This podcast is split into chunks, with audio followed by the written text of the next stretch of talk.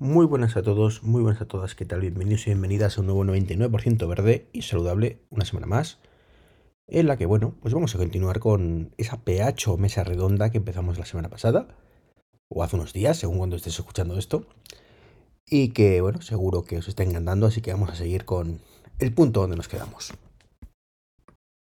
No, pues eso, que simplemente lo que, mm. hemos, lo que hemos dicho siempre muchas veces, ¿no? Que es un ciclo que está ahí para comparar.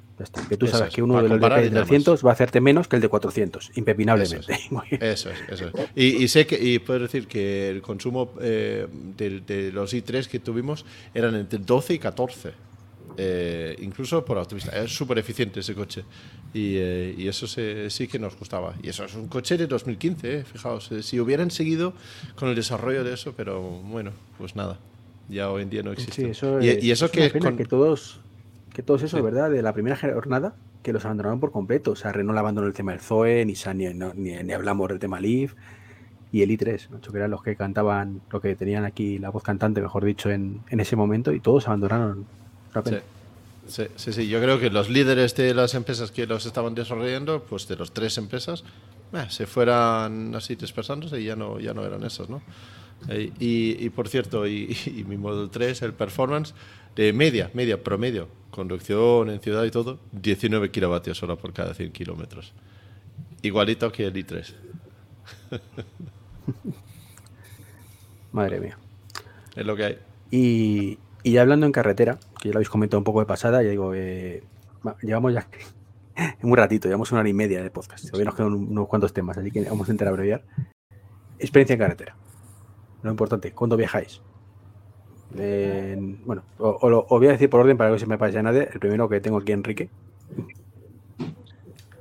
Pues mira, con tu 206. Eh, con mi 2008. Eso. Pues mira, eh, yo lo, que te el modelo. El, último viaje que hice eh, estuvo bastante bien, vamos, además es muy significativo. Fue de Huelva a Valladolid y, tuve que parar tres veces. Claro, es lo que estoy comentando, 200 kilómetros de autonomía. Pues paré en, nada más salir de, de la provincia de Huelva en Badajoz a desayunar luego paré en Cáceres a comer y a merendar en Béjar. Sí es cierto que el coche siempre me tuvo que esperar a mí, o sea, yo no tuve que esperar al coche nunca, eh, tanto en el desayuno, en el almuerzo como en, en la merienda, el coche me esperó, pero el viaje se me hizo eterno, el viaje se me hizo eterno. Pero que ¿eh? si en un viaje de esas características tienes que desayunar, comer y cenar. Hombre, lo, ejemplo no, adecué el viaje a, lo que había, pero es que claro, es que con 200 kilómetros, ¿qué haces? Y, es que tenía que parar a la fuerza. O sea, estamos hablando de casi 700 kilómetros, pues tenía que parar a la fuerza porque no te hacía más de 200 kilómetros. Y, además cuesta arriba, digamos. Yo salgo de nivel del mar y, llegaba a Valladolid. Entonces, pero que muy bien, ¿verdad? Muy bien en ese aspecto. Estamos, estábamos en una época que no estaban abiertos los supercargadores, que eso es muy importante, porque si hubiesen estado abiertos los supercargadores en otro yo cantaría. Yo tenía que adecuar el punto donde me iba a parar a cargar, asegurarme de que, de que seguramente iba a funcionar, luego podías llegar y no funcionar, porque de hecho en ese viaje llegué a Cáceres, eh, a un Iberdrola que está en el McDonald's, en, uno de los McDonald's de Cáceres, y me encontré precisamente con un, con un i3 portugués que estaba cargando, eh, tenían, tenían un montón de problemas para empezar la carga y claro, yo me tuve que comer todos esos problemas de ese hombre. Cuando ya consiguió cargar, que terminara el de cargar y ya luego cargar yo. Entonces se me hizo más eterno todavía.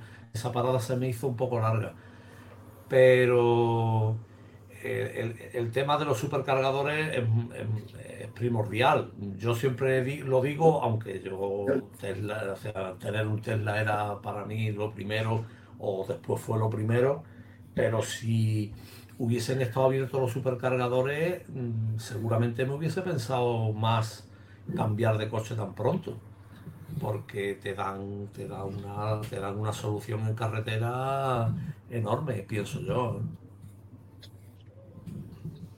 pues Francisco, ¿tu experiencia en carretera? Pues- Aunque ya la comentaste en el podcast que te ha sido un pelín lejos también.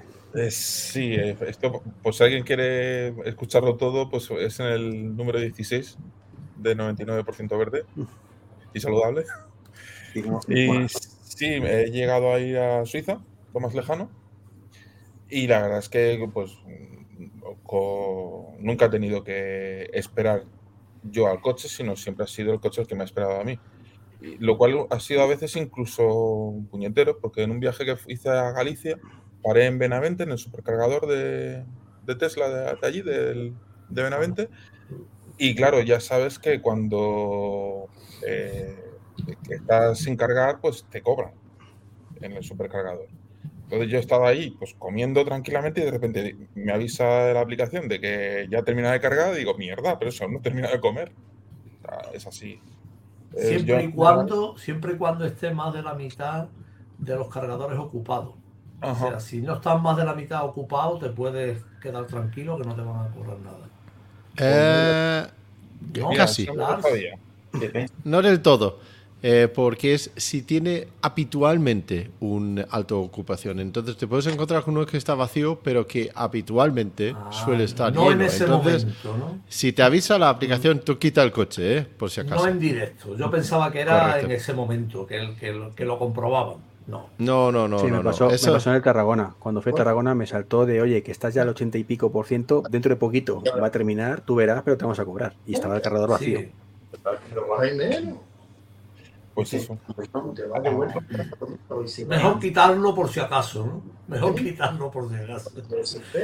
Y mi coche carga máximo a 78. Si hubiera cargado más rápido, mm, es que, vamos, no cuando voy a pedir los postres, sino al final del primer plato ya me habría cargado. O sea que, en general, la verdad es que nunca he tenido problemas de tener yo que esperar. Y además yo, cuando me preguntan, lo digo siempre. Eh, si lo que haces es la gente está acostumbrada en un gasolina. Eh, le echo, o sea, echo eh, la gasolina primero, lleno el depósito, que eso tarda muy poco, pero luego va a pagar, luego se toma un bocadillo, luego va al baño y, ahí pasa el tiempo. Si lo que haces con el eléctrico es lo primero que haces es te bajas y lo enchufas, y mientras que se carga, pues haces todo lo demás, cuando llegas al coche, el coche ya ha terminado de cargar lo que tú necesitabas para llegar al siguiente punto de recarga. Eso me ha pasado siempre hasta ahora, sin excepción. ¿Qué quejas puedo tener? Pues que, en fin, más que del coche es de la red de cargadores en general, que dónde están situados, que a veces están al lado de un restaurante, pero el restaurante a la hora a la que yo voy está cerrado, entonces mm, me tengo que quedar mirando el, cargador, el, el punto de recarga mientras que el coche carga. En fin, ese, ese, tipo de cosas me ha pasado y la verdad es que es bastante incómodo. O sea, estoy deseando que cada vez haya más en áreas de servicio, porque ahí sí ya uno pues, va a tener la posibilidad de pues parar, tomarte algo mientras que cargas. Bueno, yo como he dicho antes no tengo mucha experiencia porque tengo el coche poco tiempo y no he tenido oportunidad todavía de hacer ningún viaje. Tenía o tenía yo previsto uno ahora en junio a Madrid, pero la salida del AVE low cost me ha fastidiado porque nos vamos en AVE. Así que he perdido la oportunidad que tenía yo ahí. ¿El Renfe te ha puesto la pistola en la cabeza? ¿Te dicho, ¿te vienes mm. conmigo? No, no, no, lo, no, no, lo puedo decir. bueno, bromas aparte, ¿vale? El único viaje así largo que podemos decir es el que hicimos a Valencia el mes pasado, creo que fue. Y bueno, la experiencia fue muy buena porque yo salí de aquí con el coche al 86% de batería y llegué al hotel con un 16% de batería. El coche indicaba que podía hacer unos 52 kilómetros así todavía con ese porcentaje. Eh, ya sabéis que es la media de lo que has conducido y demás, ¿vale? Eh, entré en el hotel, estuvimos en el hotel todo, o sea, dejé el coche en el parking del hotel, no tenían cargador en ese hotel, yo, yo pregunté y nada. Y nada, pasamos el día por allí y lo que hice fue que al día siguiente, nosotros estuvimos solo una noche, pues al día siguiente por la mañana ya tenía previsto que había una gasolina de Repsol, dos calles del hotel, o sea, nada, cinco minutos. Y me levanté por la mañana y mientras mi familia se preparaba para bajar a desayunar, pues yo me fui a la gasolinera, enchufé el coche, era un 50 kilovatios, Eh, ya digo, estaba sobre el 16%. Lo dejé allí cargando, me volví al hotel y nada, entre desayunar y recoger las maletas que llevamos dos bolsas, ya digo, una noche, echar cuentas, todo pagado, es decir, no perdimos tiempo en recepción. El coche estaba al 99%. Se paró al 99%, no sé por qué llegó al 100%, pero estaba al 99%. O sea que salimos de allí, vuelta a Alicante y ya digo, llegué aquí con un 17 creo y la experiencia, esta primera experiencia que no es tampoco muy allá, pues la verdad es que muy buena, muy buena, muy buena. ¿Y tú, Juan? ¿Qué tal la experiencia? ¿Has contado un poquito tu viaje de 900 kilómetros? La experiencia en viaje es buena. Después de ese viaje hice otro viaje a Valencia con una parada solamente en un, en un Iberdrola de 50 kilovatios. Yo quiero decir una cosa. Eh, no entiendo por qué eh, se dice todavía que no hay suficiente red de recarga en las carreteras españolas. Entiendo perfectamente que una red, una red eh, más, con, puntos, con más cantidad de puntos de recarga es mejor. ¿vale? Cuanto más mejor pero a mí no me parece que haya pocos. Hay suficientes, o por lo menos de momento. Yo creo que hay suficientes. Hay carreteras a lo mejor que dices, bueno, es que aquí hay 200 kilómetros que no hay ni un punto de recarga. Vale, es cierto. De hecho, en el viaje aquel de 900 kilómetros me pasó, ¿no? que, había un tramo, en aquel momento había un tramo muy largo que no había dónde cargar, pero aún así el viaje fue posible. Yo cargué antes de meterme en esa especie de desierto de, cargadores y llegué a mi destino sin problema. Entonces, eh, yo creo que es una... Mira, eh, por ejemplo, lo del tema del hotel que no tenía cargador. Si tú tienes un hotel que no tiene cargador, porque antes ha, dicho una persona en el chat, sí, sí, ¿qué pasará cuando todo el mundo tenga un coche eléctrico? Lo primero es que eso no va a ocurrir. No todo el mundo tendrá un coche eléctrico. El coche eléctrico le vale a quien le vale. Hay gente a la que no le vale. Entonces nunca lo tendrán. Aparte que... Bueno, en 2035 no le quedará otra. ¿Perdona? Cuando vaya a cambiar de coche, que cuando vaya a cambiar de coche a partir de 2035 me va a quedar otra. Comprarse un eléctrico. Bueno, no, ya sé, ya sé a qué te refieres, a la propulsión eléctrica, ¿no? Hablo, hablo de, por ejemplo, el amoníaco, el etanol o el hidrógeno en pilas de combustible y tal. Habrá más cosas, tiene que haber más cosas, porque si no es una locura. Lo que pasa es que cuando tú estás hablando de redes de recarga, eh, eh, todo el mundo piensa en la recarga, en la carga rápida, o creo que la gente piensa sobre todo en la recarga rápida. Cuando tú llegas a un hotel, tú puedes tirarte toda la noche cargando a 10 amperios, ¿vale? A 2,4 kilovatios.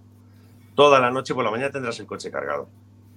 ¿Vale? Eh, eso no, no es un problema a la hora de dimensionar las redes de carga. Entonces, puede haber muchos puntos de carga de poca potencia de carga, muchísimo, infinidad. En realidad ya existen más puntos de carga eléctrica que gasolineras. Hay más enchufes que gasolineras en, el, mundo, ¿no? Por lo menos en el mundo que yo conozco. Y, los puntos de carga rápida, los que estarán en las autovías, pues es verdad que no están donde deberían estar, te tienes que meter en un pueblo tal, eso es un poco rollo, ¿no? Eso imagino que irá cambiando con el tiempo. Pero no, yo creo que las redes de carga actualmente son suficientes. Yo no tengo, no he tenido una mala experiencia cargando mi coche, no he, no he encontrado cargadores que no funcionan. Bueno, miento, sí, una vez pero generalmente funcionan bien.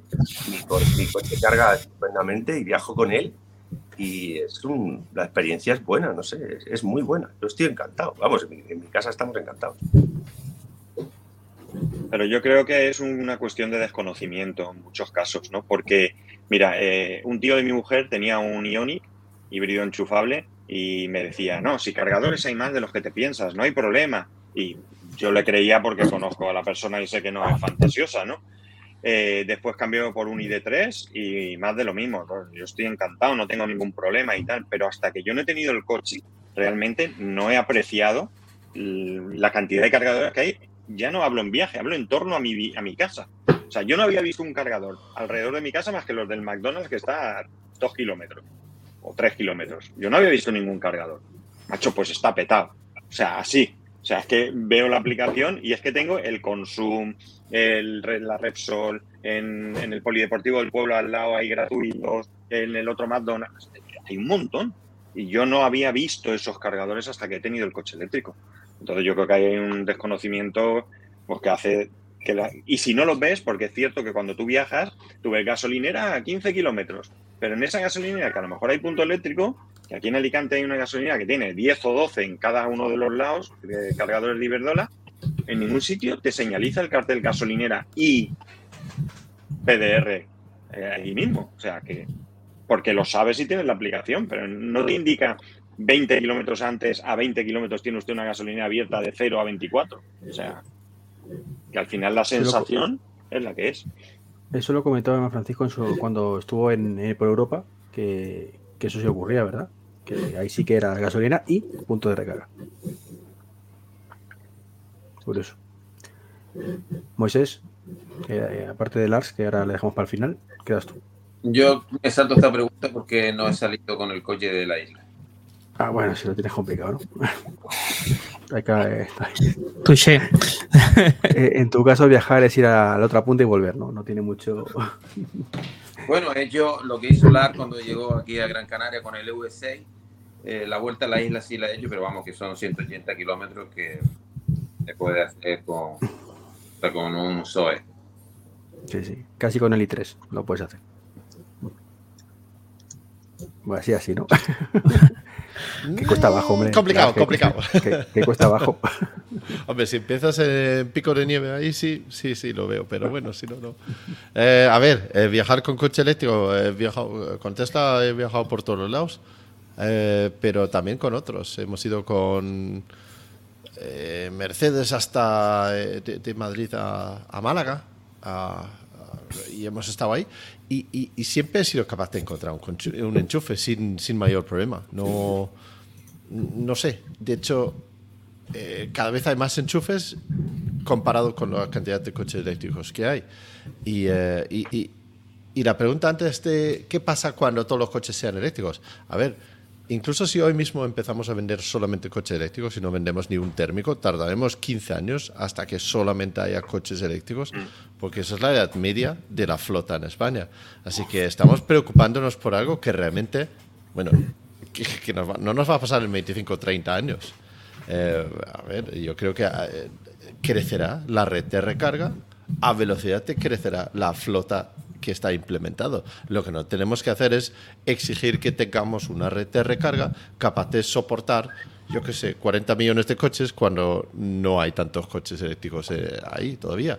Es importante que crezca la red, pero que crezca a la par, porque si no las empresas que tienen esas redes y los tienen que operar, no tienen ingresos tío. Entonces, poco a poco. Yo me acuerdo que vamos muchas veces a, a, eh, San Sebastián, donde, donde tenemos familia. Y inicialmente había que parar en, eh, en el hotel en, en, Burgos, ¿cómo se llama? Landa, ¿no? Que era el único supercargador que teníamos. Pues la última vez que miré, tengo más de 17 puntos distintos donde puedo parar a recargar cualquier coche eléctrico de cualquier marca. Y eso es lo que ha pasado en cuatro años. La red está creciendo muchísimo más rápido de lo que la gente piensa. Yo creo que son prejuicios y ignorancia o, o que no sé. Eh, lo, lo, que ha dicho no, sé quién lo ha dicho, pero realmente hay, hay, puntos por todos los lados, pero no te das cuenta hasta que tienes el coche eléctrico. Es como cuando aprendes una palabra nueva, ¿no? Luego lo, lo oyes por todos los lados, ¿no? Esto es lo mismo. Que de repente te das cuenta de que necesitas un punto de recarga y te das cuenta de que están por todos los lados. Es para aburrir. Mira, eh, una pregunta que te viene para el pelo a ti. Tú que es el que más has probado de todos nosotros. Hmm. Es, aunque sabemos que faltan datos, ¿vale? Seguramente para contestar bien. Eh, José GV pregunta que, bueno, que le interesan los eléctricos, que una familia con dos niños, ¿qué, recomendación le podemos hacer? Ostras, eh, falta bastante dato, ¿no? De dinero y todo eso. A ver, eh, depende del uso que vas a dar. yo, aparte de, un biplazas, yo creo que todos los coches hoy en día puedes entrar con, con dos niños y, eso. A ver, eh, vamos por rango de precio, ¿no? Si estamos por debajo de 30.000, el MG4 me parece una opción excelente.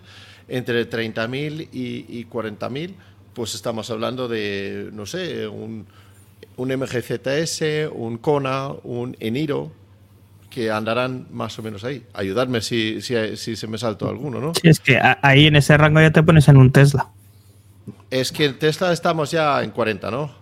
claro, 39,900 sin aplicar MOVES. Claro, eh, por eso digo yo, si entre 40 y 60, si, si miras el dinero es, el Tesla, pero ya puede haber otras cosas como la calidad y no sé qué, porque ya estamos hablando de una calidad de dinero importante y quizás no estás cogiendo un coche solamente para ahorrar en esas, eh, en esas circunstancias, ¿no? Pero esos son algunos de las recomendaciones. Oye, o las nuevas marcas chinas, que también son interesantes. El BYD, el, eh, el Ato 3, que viene por 40.000, 41.000 o algo así también. Y es un sub. Casi 42. Estuve en el concesionario hace poco y creo que eran 41 y pico largos, casi 42. Y luego, es cierto que si lo eh, compras ahora, te regala el cargador. Sí. Bueno, importante. Eh, luego está el Smart, el nuevo Smart, lo, que llaman el hashtag 1, Almodía 1, Regía 1, como, como quieren que lo llamemos. ¿no? Está muy chulo, eh, que, el vídeo el otro día. Sostenido. Está, está muy bien y eh, sí, sostenido uno, que está, que está por eso, también desde 40.000 y eso. Ahí, ahí empieza a haber oferta. El problema es que si dices, pues yo tengo 25.000, yo quiero un coche realmente económico, pues estás limitado, claramente. Eh, como más te mueves hacia abajo en la escala de precios, menos competitivos son. Y es la naturaleza de un producto que, que, es relativamente nuevo en el mercado. Gracias, quizás, ¿no? La Gracia Sprint. Es que... Hostias, me duele recomendar un coche con, con tan pocas estrellas de seguridad, eh, ¿sabes? Eh, tiene que ser para un uso muy particular, tiene que ser solamente urbano solamente para una persona o las plazas traseras son diminutos. No sé, no, no es... Mira, para eso cómprate un, un, un, gasolina de segunda mano o algo así, creo. Y que tampoco hay que ser más así. Uy, lo que ha dicho... Bueno, un Seat mío o de segunda mano, lo que sea. Es que es un coche con, con, con, con muy bajo nivel de, de, seguridad y no... Creo que es una parte importante, ¿no? No tenemos que elegir eléctrico solo por ser eléctrico. Pero yo ahí no voy, a, no voy a decir que salto una lanza, una, una lanza a favor de, Dacia, que me parece fatal que tenga una estrella de seguridad en 2023, a ver si me entiendes. Mm. Pero hay una cosa que es cierta, la seguridad y las estrellas han aumentado muchísimo en los últimos años. Eh, yo siempre pongo el mismo ejemplo. Yo tenía, mi primer coche fue un Citroën Sara que tenía tres estrellas en el año 2001. Estoy convencido que tres estrellas del año 2001 es menos que una estrella en 2023. Y Pero Iván, que tuve un accidente gordo y me salvó. Iván, si me lo permite, yo estuve valorando cuando tuve que comprar otro vehículo para, para mi hijo. Lo fuimos a ver y ya te digo que parece un cuadriciclo ligero. O sea, mm, tiene unas rueditas pequeñas, tiene el equipamiento por dentro es demasiado espartano. Es, mm, sinceramente, eh, antes de irte a un, a un vehículo de esta categoría, yo para el que estaba haciendo la pregunta, me iba a uno de segunda mano, aunque sea eléctrico, o sea, perdón, o sea, eléctrico, pero de segunda mano mejor que un Dacia Sprint nuevo. que, escuchar que, yo soy el primero que en seguridad no escatimo. Es decir, yo quería el coche más seguro que me podía permitir, pero simplemente por, es que claro, es que suena fatal lo de una estrella y es terrible, pero claro, no es tan terrible si lo ponemos en contexto con que, estoy diciendo. Pero sí, evidentemente, o sea, en seguridad no hay que escatimar nunca es que las, estrellas Euroncap, por ejemplo, ahora tienen mucho en cuenta los sistemas de seguridad activa, eh, la asistencia, por ejemplo, los sistemas para no salirte del carril, etcétera, que el Dacia no tiene. Entonces, eso, les está restando muchos puntos a coches que no tienen esos sistemas y su seguridad pasiva, por ejemplo, pues está bien, tienen su control de tracción, su ABS, sus airbags por todas partes y tal, pero como no tienen electrónica activa en cuanto a seguridad, pierden estrellas. Eh, entonces, bueno, lo de las estrellas ahora mismo es. Yo lo cojo con pinzas, ¿eh? Pero, si tienes. La, cuestión para mí es recomendar un coche eléctrico con una estrella, porque es el más barato que hay, o recomendar un coche de combustión con cuatro o cinco estrellas por el mismo precio. Mira, está claro cómprate uno de combustión. Sabes que tampoco tenemos que ser más electronazis que, que eso, ¿no? Sí. Qué mal suena, por Dios. Hombre, eh, me ha puesto la palabrita. Eh, me ha un montón, eh. Oye, tengo peores, ¿eh? ya, tiene, eh, ya tenemos aquí que el Arce inventó dos palabras, el fraletero y electronazi. Ojo. No, no, no, no. Eso no me lo he inventado, ¿eh? Desde electronazi a, a Tesla talibán y todo, hay de todo. Pues lo que ha dicho. ¿Dónde está el van? Bueno, He estado viendo ahora el Smart que habéis, propuesto y bonito lo es un rato, pero caro también, ¿eh? Nos vamos a partir de 41.500 euros. Sí, la gracia es lo que vale coche es, lo que vale un Kia Soul y es de un tamaño yo creo similar, que me corrija Lars, que creo que lo ha probado hace poco, pero creo que es un coche más es bastante alto y tal, es un coche parecido y vale eso. ¿eh?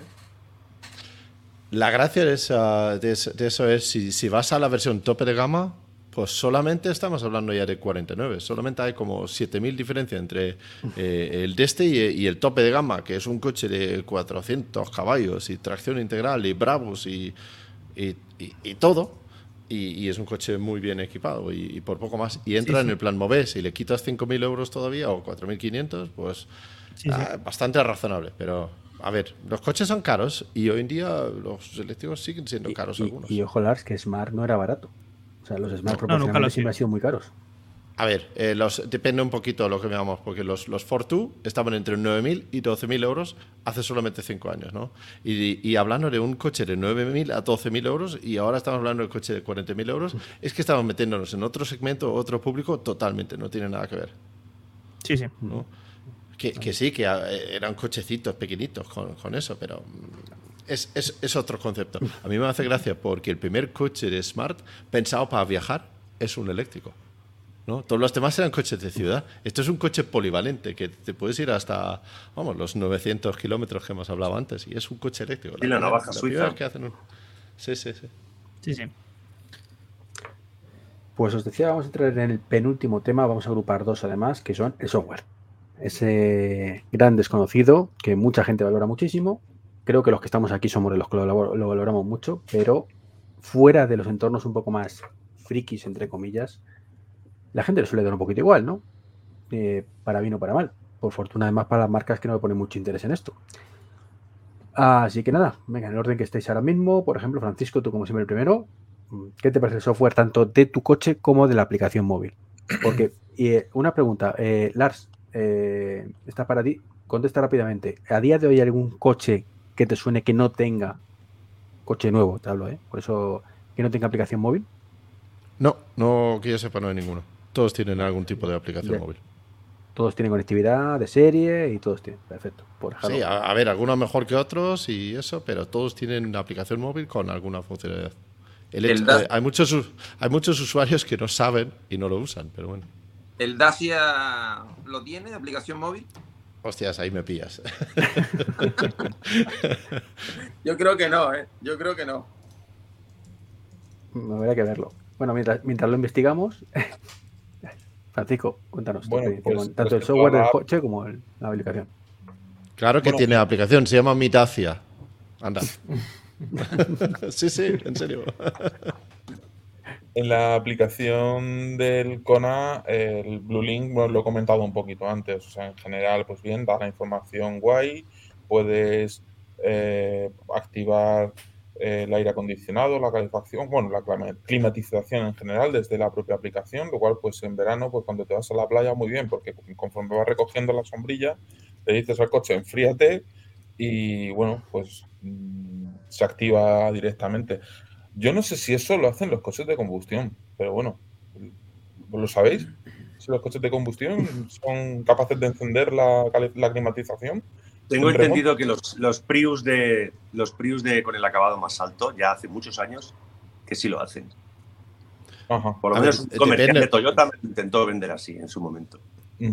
Depende mucho, porque la mayoría de los coches de combustión utilizan el propio motor eh, para calentar el habitáculo. Entonces, para calentarlo tienen que estar arrancados, lo cual no está permitido cuando el coche está parado. Entonces, hay algunos accesorios que se pueden comprar, uno que viene estándar con eh, que, que, que tiene una, una, cosa específicamente para calentarlo ahí, o los híbridos que pueden tenerlo también. Pero un coche de combustión en general no lo puedes calentar si no está arrancado. Y enfriar lo mismo, imagino. enfriar lo mismo. Vale. No, es que lo he comentado porque es una de las ventajas en general del coche eléctrico que nunca he oído mencionar y, la verdad es una gozada. Eh, y lo puedes activar desde la aplicación. Eso está muy guay. El resto de cosas de la aplicación, pues ya lo he comentado hace un rato, de que bueno, que la autenticación cada dos por tres, pues es un poquito engorroso. O sea, y luego la aplicación del coche, a ver, no está mal. Las cosas me parecen que no están demasiado intuitivas de dónde están. Eh, podría estar mejor. Y luego lo que es el navegador, Pues sinceramente, yo utilizo el, el ABT Road Planner con, conectado con, con Google ahí, o sea, con el, Google, Google Auto. Y bueno, pues mm, eso es porque la aplicación propia del navegador del coche pues no, no me gusta. Mm, no puedes planificar eh, rutas y que te diga dónde tienes que parar, sino te dice, oye, que ahí no llegas, tienes que cargar antes, pero no te dice dónde. Eh, viene bien. Y incluso cuando lo que sí que te va marcando cuando estás conduciendo es dónde está la gasolinera más cercana. Y a mí la gasolinera más cercana me la refancinfla. O sea, no, yo no quiero saber dónde hay que echar gasolina. Entonces, seguro, Francisco no quería saber dónde echar gasolina. ¿Eh? Seguro que no quieres saber dónde echar gasolina con tu experiencia. Yo ahora ya no. y bueno, con, o sea que a mí en general la, podía, eh, la aplicación de, o sea, el software del propio coche pues podía ser mejorable. Es cierto que en la última actualización pues ha mejorado, pero bueno, tampoco para tierra cohetes. Siguiente. Yo.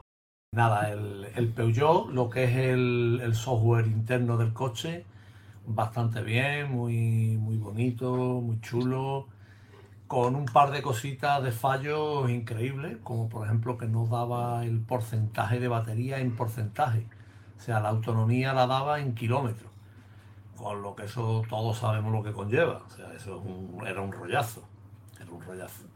Pues ese fallito sí, sí lo tenía Luego el, navegador bien, pero nada de, decirte si llegas o no llegas. Eso por supuesto que no.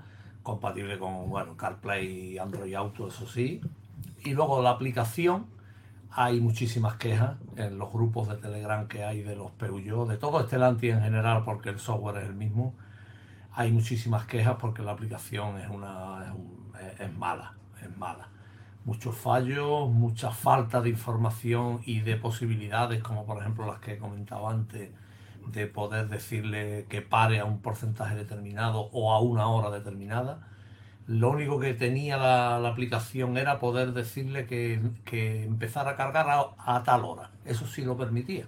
O sea, yo podía llegar a mi plaza de garaje, enchufarlo, pero decirle no, no, pero no empieces hasta las una de la mañana porque mi tarifa, eso sí lo permitía pero ya no podía decirle párate o, nada o carga tanta, a tanta potencia. Eso no se podía hacer. Eh, y por lo demás la aplicación, pues, bueno, pues muchas, muchas quejas, muchísimas y siguen, ¿eh? siguen las quejas porque me sigo metiendo en los grupos y como dije, lo, conseguimos a través de Home Assistant y de integraciones y de la API, que sí es cierto que, la, que tenía parte abierta, menos mal, menos mal. Y, fuimos ahí un grupito el que, el que conseguimos bastantes cositas. Yo ya me salí porque conseguí, o sea, me, compré el Tesla, pero ahí los he pues dejado y han avanzado bastante. Luchando, luchando contra ello. Vamos a pasar la, la, palabra a Moisés, que se tiene que ir, se ha comunicado que tiene que dejarnos, pero bueno, en su caso va a ser fácil porque no tiene Blue Link, es una de las pocas cosas que echa de menos en su coche, pero sí puedo opinar antes de irte del software de tu coche, que será el mismo, entiendo, que el de Francisco. No sé si cambia mucho. Tengo mis dudas porque la pantalla, incluso la que está detrás del, volante, es diferente. Eh, la mía como, como me entregaron el coche, morirá así porque no es digital total, sino cambia un par de, Tiene una pantallita pequeña al lado que se modifica, pero que de que comprar el coche es igual. Y recientemente lo, lo llevé y no, no, hicieron ninguna actualización que costase ahí en la hoja de, de lo que le hicieron al vehículo. Entonces, mm, tengo un compañero que tiene uno del modelo nuevo y la pantalla es totalmente distinta. Puede configurar el, eh, el eso y, eh, digamos una pantalla en sí, como la que está en el centro. Pero en mi caso, en el mío no. El mío es de los primeros que vinieron y viene sin... Y aprovecho para despedirme porque yo trabajo mañana y ya son aquí las 11 y estoy en casa de unos amigos en, en el sur y tengo que ir a mi casa para prepararme para, para mañana vaya a currar. Pues muchísimas, gracias por estar con nosotros hoy y siento las horas para ti, hombre, que, que, hay una hora menos, pero claro, si tienes que trabajar mañana es, un, es peor. Así es, así es. Pues ha sido un placer. Encantado. Estar con ustedes y bueno, hasta la próxima. Un placer. Hasta luego. Saludos. Saludos. Y el siguiente que quedaban, quedaban Juan y Santi. Pues venga, Juan, tú mismo que estás en pantalla aquí enorme que te ha puesto el operador. A mí, la, a mí el software del coche me gusta, me parece que está muy bien hecho. Eh, es la segunda versión del, del, Soul eléctrico, el primer Soul eléctrico no tiene nada que ver, pero el modelo es un Soul, al final es una, es, es una evolución. Y el software, el software interno del coche está muy bien, se pueden configurar muchísimas cosas, además tienes usuarios, yo tengo mi usuario, mi mujer tiene el suyo y mi perfil tiene las cosas que a mí me gustan como a mí me gustan, hasta desde la cantidad de retención que me hace el coche hasta, eh, no sé, cosas variopintas. Y, y, mi mujer tiene sus preferencias también y así las tiene configuradas. Cuando arrancas el coche, eliges el usuario y a funcionar. Eso está muy bien. Eh, puedes configurar, no sé, hasta la potencia de carga dependiendo de si estás utilizando un wallbox o estás utilizando un cargador eh, de estos casuales, no de estos que van a un enchufe o un suco normal. Eh, se pueden configurar muchísimas cosas. O sea, el software realmente está muy bien hecho. ¿vale? La aplicación externa para manejar el coche en remoto, por ejemplo, poner la climatización en marcha, detener la carga. Cuando estoy aquí en el pueblo, a veces tengo que detenerla porque saltan los plomos. No me levanto de la mesa, hago así, subo los plomos, detengo la carga del coche durante un rato y después sigo lo, cargando. ¿Lo, tienes cargando ahora?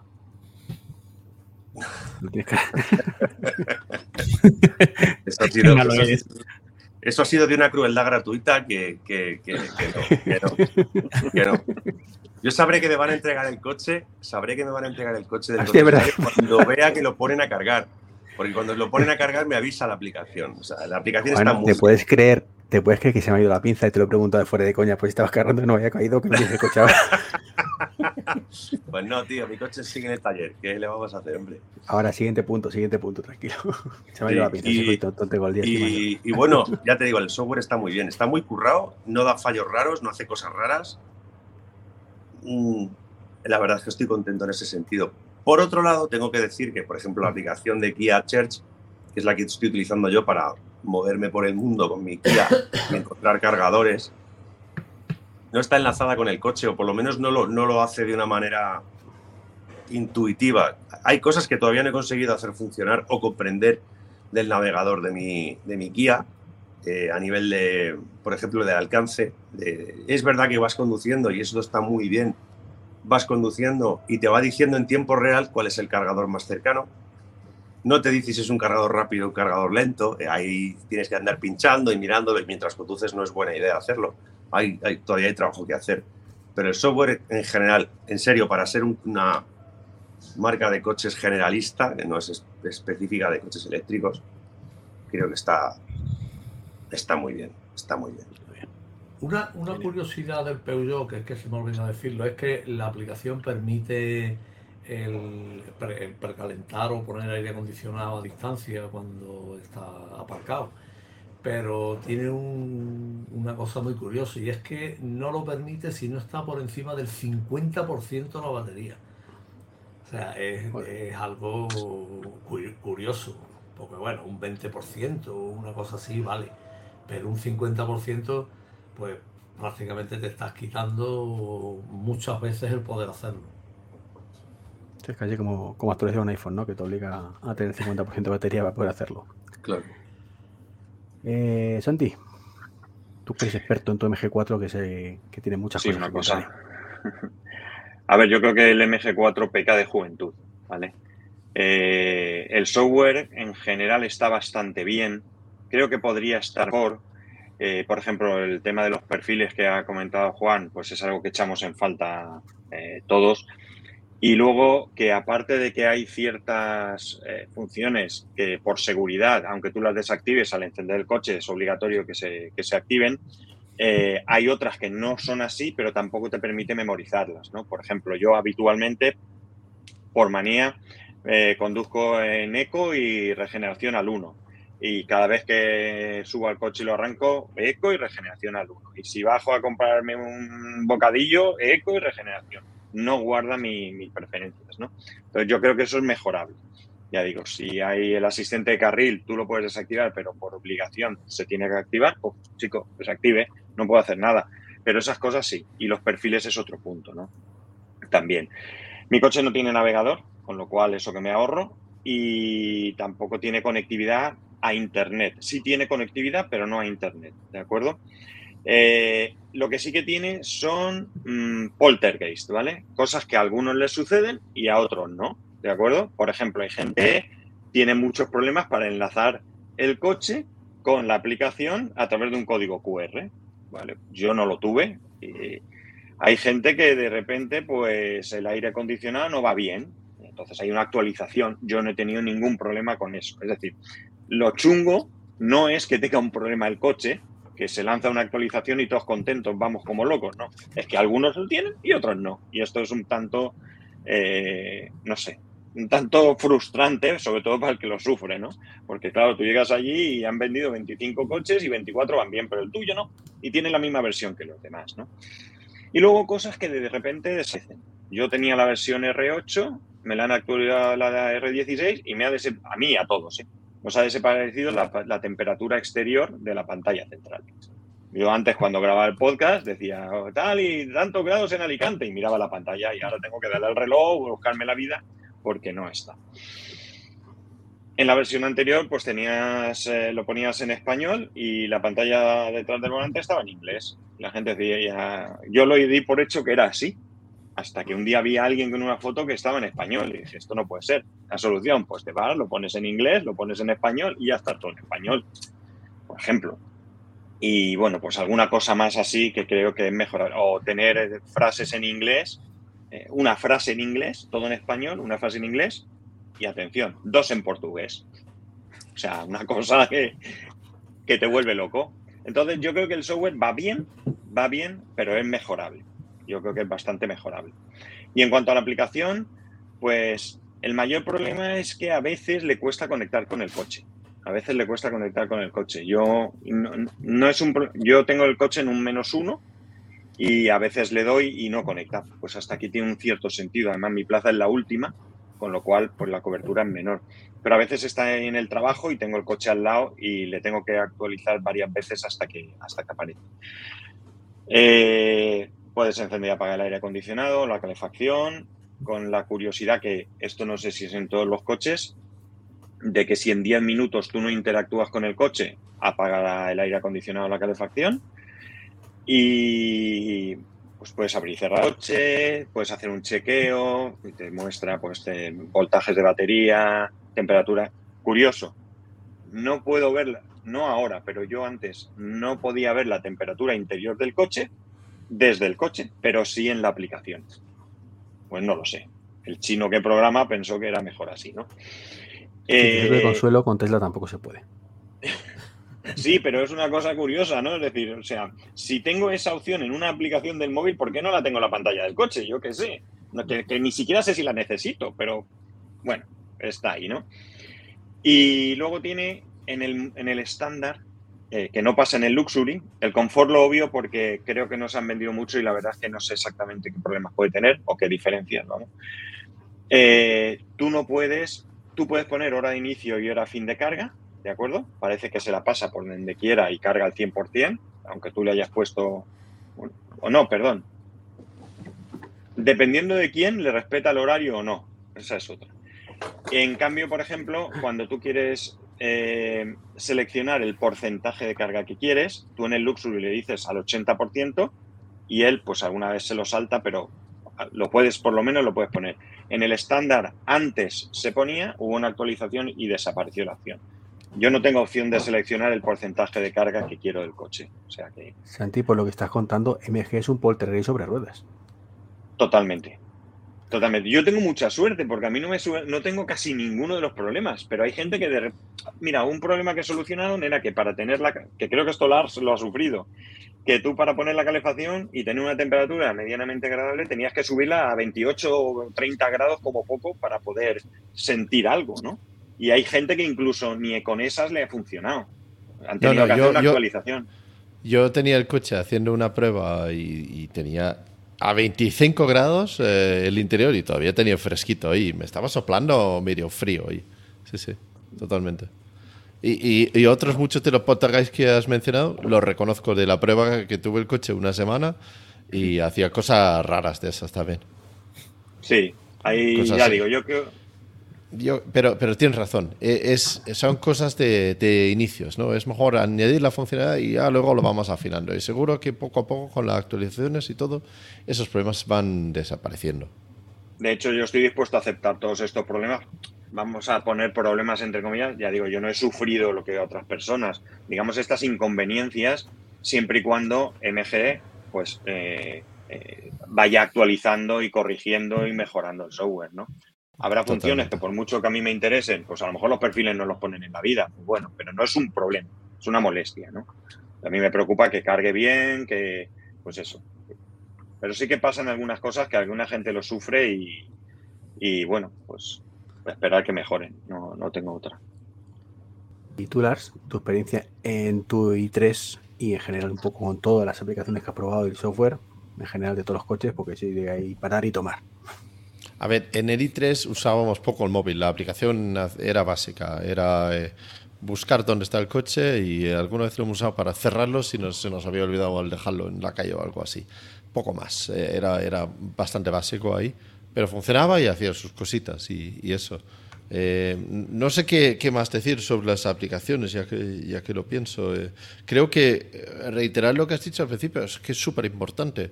Que tú ves una reseña de un coche y hablan de su paso por curvas, su aceleración y su amortiguación y no sé qué, y a los usuarios les da igual. Lo que les interesa es qué estoy, cómo estoy interactuando yo con el coche qué, es la experiencia que tengo como usuario. Y, es mucho más importante el software, qué tal funciona la pantalla, qué tal funciona el móvil. Hoy puedo enfriar el coche cuando hace 45 grados fuera o, puedo calentarlo para eh, antes de sentarme dentro para que no esté congelado.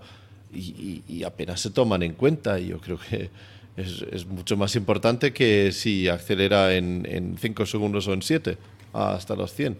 Y, eso, eh, creo que algunos de, los, eh, de las empresas de coches están ya hoy en día poniéndose las pilas para, para hacer software bueno, decente y darse cuenta de que necesitan poder actualizarlo y necesitan tener la cultura de actualizarlo con, eh, pues no, no solamente tener la posibilidad, sino que hacerlo de verdad cada, cada mes o cada dos semanas o lo que sea, ¿no? Vemos eh, Volkswagen que, que, tienen actualizaciones eh, por internet y todo, pero les está costando. Algunos todavía tienen, yo qué sé, nueve, doce meses de retraso en que lleguen las últimas versiones y, y, y, ahora es cuando se dan cuenta de lo importante que es. Pero lo triste es que tarden tanto en darse cuenta, cuando es una cosa tan obvia desde hace tantísimo tiempo. Bueno, eh, quizás es obvio para el que, eh, que hace otra cosa, pero si tú haces coches, pues igual te ciega, yo qué sé, suspensión y neumáticos y ruedas y volante y, no te das cuenta de que realmente el software come el mundo. Ahí quizás el problema también, Lars, es que los coches se diseñan, lo hemos dicho muchas veces, con 5 o 6 años de antelación. Es decir, los coches que están saliendo ahora son los que un iluminado pensó hace 5 años. Claro. Posiblemente, sí. bueno, va con retraso. Sí, y, es difícil cambiar la cultura de una industria grande, ¿no? En general. De hecho, yo te he visto en vídeos tuyos que lo has comentado, no sé con esa frase, pero por ejemplo, creo que era Volkswagen, que el ID3 creo que era que, la pantalla no tira y se queda bloqueada. O sea, no, y es un, ¿por qué? Porque es un chip y todo de hace cinco años, de cuando salió, cinco años antes. Sí, algunos sí. Ah, madre mía, te compras el, el Lucid por 200.000 eh, euros y te trae un chipset de hace cinco o seis años, que no, no sé. Cosa curiosa. curioso. De todas maneras, el hardware no lo vas a poder cambiar, eh, probablemente, pero hay muchas cosas de software que no están funcionando correctamente y que, a ver, mm, que yo programo, ¿no? Es decir, y si nosotros que somos un equipo de tres eh, trabajamos a nivel internacional, pues imagínate eh, una compañía como esta con, que puede que tiene medios, ¿no? Que tiene medios para solucionar problemas. No te digo que de repente, pues eso, ¿no? Te cambie una placa, te pongo otra, como si fuera un clónico y tiramos millas, ¿no? Y luego que en un coche eléctrico creo que la parte del software es primordial. O sea, es que eh, no tiene nada que ver con un térmico. Tú ahí hay muchas cosas que puedes obviar, pero un coche eléctrico no sé, si cogemos lo que dicen los antieléctricos de que es una lavadora con ruedas, pues sí, pues es una lavadora con ruedas, necesita un software que haga que funcione todo, ¿no? Ahora que prueben cuando centrifuga, que mola que te cagas el coche eléctrico. Yo siempre he dicho, yo prefiero un tablet con ruedas antes de un carruaje con motor, ¿sabes? Correcto, correcto. Totalmente. Pero que, que, yo creo que el software es una parte primordial y que, bueno, eh, no puedo entender algunos de los errores, no los puedo entender, pero tampoco podría entender que no, que no les den solución rápida, ¿no? Porque además es que ya te digo, es que, no sé, hay cosas que, que son de 10 minutos, que tienes dos frases en portugués, en 10 minutos te las pongo en el idioma que toca y hemos terminado, ¿no? Y otras cosas que no sé. O que haces una actualización y desaparece la temperatura exterior. Si tiene una explicación, pues saca una nota donde digas, primero, qué modificaciones hay de una versión con otra que no sabemos qué modificaciones hay. Tú llevas el coche, te lo actualizan y reza, ¿vale? Y luego pues eso, oiga, mire usted, le hemos quitado la temperatura porque tal. ya el primer paso estamos mal. Eso llevo a hacer el coche y me lo actualizan, ya mm, mal, mal. Sí, porque esa es otra. Eh, mi coche no tiene actualizaciones OTA, ¿de acuerdo? Ninguna. El Luxury tiene actualizaciones OTA de infoentretenimiento que no funcionan todavía. O sea, la, eh, la, gente tiene que seguir llevando el coche a que lo actualicen. Tú si vas a actualizar otra cosa, tienes que llevarlo sí o sí. Bueno, ellos han tomado la decisión, es lo que hay pero mm, no sé. Creo que conociendo lo que es el software, que lo que es desarrollar y lo que creo que sin conocer, por supuesto, lo que hay detrás de un coche eléctrico, creo que hay cosas que son muy fáciles de solucionar. Muy fácil. El, bueno, de hecho... el Kona tiene, tampoco tiene actualizaciones SOTA, pero por lo menos lo podemos actualizar nosotros mismos. No tenemos que ir al concesionario. Yo, mi, el Kia que yo tenía antes, térmico, eh, tú podías, a ver, teóricamente lo tenías que llevar al concesionario a que te lo actualizasen, pero bueno, ya sabéis cómo va esto. En el grupo del Kia Sportage de no sé qué, despinchabas, te descargabas en un pendrive y te lo hacías tú y ya está, ¿no?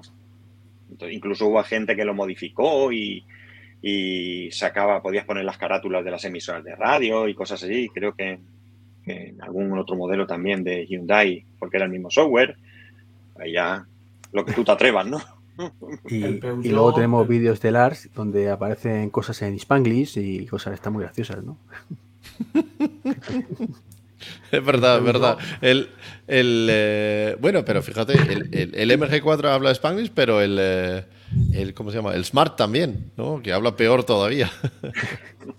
No, escucha, el mío con la R16 ya está todo en español, ¿eh? Ya esas frases en portugués y en inglés me las han quitado. Me siento perdido. No sé dónde tengo que darle ahora. También los, los, saludos. Cuando entras en el coche y te dice el 1 de January no sé cuánto. Y, eh, No, eh, eh, es que el estándar no tiene voz. O sea. Ah, vale, vale, vale. También tienes cosas en, en, el. Yo me he fijado, en el MG4 hay, hay, hay textos de ayuda, pero están acortados a la mitad porque no cabía. Pero no puedes, puedes pinchar para ver.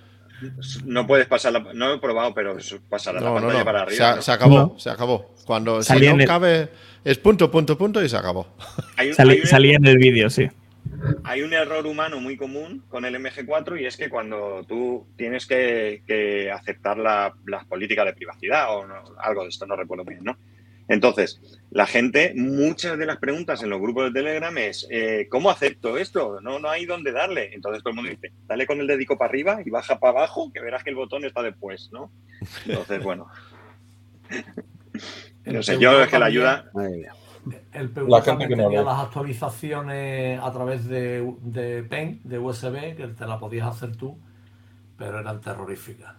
Terroríficas. O sea, yo, yo me he tirado porque el coche tenía que estar arrancado, vamos, arrancado, sí, con la, con la velocidad metida y todo, yo me he tirado horas dando vueltas a ver si conseguía que se actualizara con el pen metido, intentándolo una y otra vez, dando fallos a cada momento, y era porque le entraba una llamada al coche, ya, ya llegaba a poner el móvil en, en modo avión para que no interfiriera en nada. Era una odisea cada vez que había que actualizarlo. Mira, para que te hagas una idea del tema de los errores, si no estoy mal informado de cómo ha sido la, historia, hay alguien que lleva el coche, le mete en la R16 y deja de funcionar la carga rápida. Un caso extraño porque no, pasa nadie, ¿vale? Eh, lo lleva allí, lo mira, no sé qué. La solución, ¿cuál ha sido? Volver a instalar la R16. Ya está. O sea, una cosa súper rara, ¿no? Porque no sé. Lo más raro que he probado en software era eh, cargando el Jaguar I-Pace aquí en mi garaje, lo enchufo, no carga. Le enciendo con, con, la llave y todo, lo hago, hago todo lo que puedo, no cargo. Digo, ah, me voy a la cama, lo dejo para el día siguiente. El día siguiente no ha cargado. Abro la puerta, lo cual activa el ordenador del, eh, del coche y empieza a cargar. Y eso es, es un fallo de software también. Y eso es un Jaguar I-Pace de 90.000 euros. Así que todos. Eso le pasaba, le pasa también al 206, creo. Hago eso, que, que si no cierras, abres y cierras la puerta o algo así, no se bloquea el puerto de carga, entonces van a cargar o no sé qué puñetas pasaba. Esto era que el coche necesitaba entrar en reposo y volver a arrancar el ordenador del coche para que podía cargar en el, en el punto de recarga aquí. Cosas absurdas.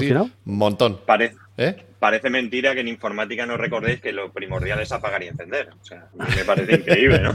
ya, ya. Y yo soy informático, así que error mío. yo cobro por eso. Yo cobro por pues También es informático, Lars, eso no lo sabía. ¿Pero es informático también, Lars? Yo soy programador de formación, sí. Pues, en el mío lo que le pasaba. Eh, en el mío no, iba a decir que Dios los cría y ellos se juntan, macho, porque. Ya ves. En el mío lo que le pasaba, por ejemplo, es que salías del coche y tal, ibas a abrir el maletero y no se abría. Entonces tenías que hacer una combinación que yo nunca llegué a saber. Hay quien sí que sabe cuál es, pero entrabas, el, MG4, eh, tú no necesitas pensar nada. En el momento que pones el culo en el asiento, él sabe que hay alguien y se enciende, ¿no? Entonces tenías que entrar, cerrar la puerta, abrir, salir, no sé, mirar al cielo, tal, cantar la de la lluvia, sí, y se abría. a, mí, me pasó dos o tres veces y de repente se quitó. Y hay gente que le ha sucedido también. O sea, tiene mm, algunos problemas de juventud. Ojo, dicho esto, yo hoy, hoy no, porque la hora que es no, pero yo, y, y mañana fiesta, pero el martes yo iría a comprarme nuevamente el coche sin ninguna duda. ¿eh? sí, sí, una cosa no quita la otra. De hecho, yo cuando compré el coche tenía muy claro lo de la pérdida del aceite y lo de la tapa con bala. ¿eh? Yo fui a comprarlo sabiendo que había dos problemas que nadie sabía entonces qué solución iba a dar la marca. O sea que un acto de fe total. Si os sirve de algo, el, el Ato 3, por ejemplo, que lo estuve probando en el concesionario, tiene una cosa curiosísima, me, me sorprendió. Ya digo, no, no, tengo mucha experiencia, a lo mejor me decís que es lo más normal del mundo, ¿no? Tiene un botón para abrir el maletero eléctrico. Pero eso abre el maletero eléctrico, pero no hay forma de cerrarlo. Si quieres cerrarlo, tienes que salir del coche, ir al maletero y darle el botón del maletero para que se cierre. No, ya, es, habitual, es habitual. Es habitual eso, joder. Pues a mí me, me dejó diciendo esto. Sí, sí, eh, no, no, sé si es porque tienes que asegurarte que no da con nadie o no aprieta a nadie cuando están atrás o algo así, pero no sé. Pero muchos, muchos lo hacen así, no sé por qué. Me parece de coña, digo, no joder, si, si tengo un botón aquí. pero bueno. Bueno, vamos a entrar al último punto, que joder, este podcast iba a durar una hora, hora y media y vamos a llegar a las tres horas entre pitos y flautas. Y que yo sepa, el único eh, que ha cenado es Lars, ¿eh? Que yo no he cenado tampoco. yo cené antes. Mal. Yo he cenado y estaba la cervecita y todo mientras estamos aquí, así que... Yo lo he hecho mal, lo he hecho mal. No me ha dado tiempo, no Vamos me ha dado a entrar en el último punto, el más polémico, en el que hay que alguno ha venido con la chacarrada directamente, y es experiencia postventa, eh, problemas técnicos, averías y demás. Vamos a empezar por Juan, que tiene los problemas que tiene de luz en su casa, a ver si que, tenía mucho interés en contarlo.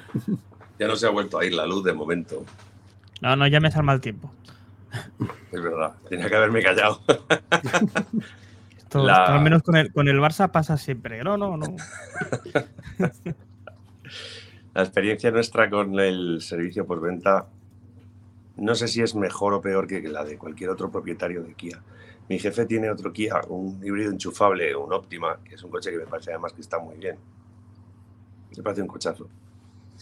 Y es una. Bueno, es un coche que no se vendió demasiado. De hecho, él tiene la versión ranchera y debe haber. Creo que en España hay como seis o siete, no, no habrá más. Y bueno, pues le dieron un golpazo por detrás, se comió el de delante a causa del golpe. Entonces, bueno, la reparación de atrás no llevó mucha historia. Y sin embargo, la, la, la rejilla delantera, el frontal del coche, al ser un híbrido enchufable cuando entra el motor térmico, es una especie de veneciana que se abre para que entre aire y refrigere el motor TPS. Todas las piezas llegaron bien, se montaron rápidamente, excepto la veneciana esta, que bueno, pues como es algo así un poquito más raro, pues tardó una barbaridad en llegar. El, el coche que yo tengo, el Soul, no es uno de los coches que más se han vendido de Kia eléctricos. He visto más Niros eléctricos, muchos más que Soul. Y bueno, entiendo que es un coche raro y que a lo mejor no hay stock, un gran stock de piezas.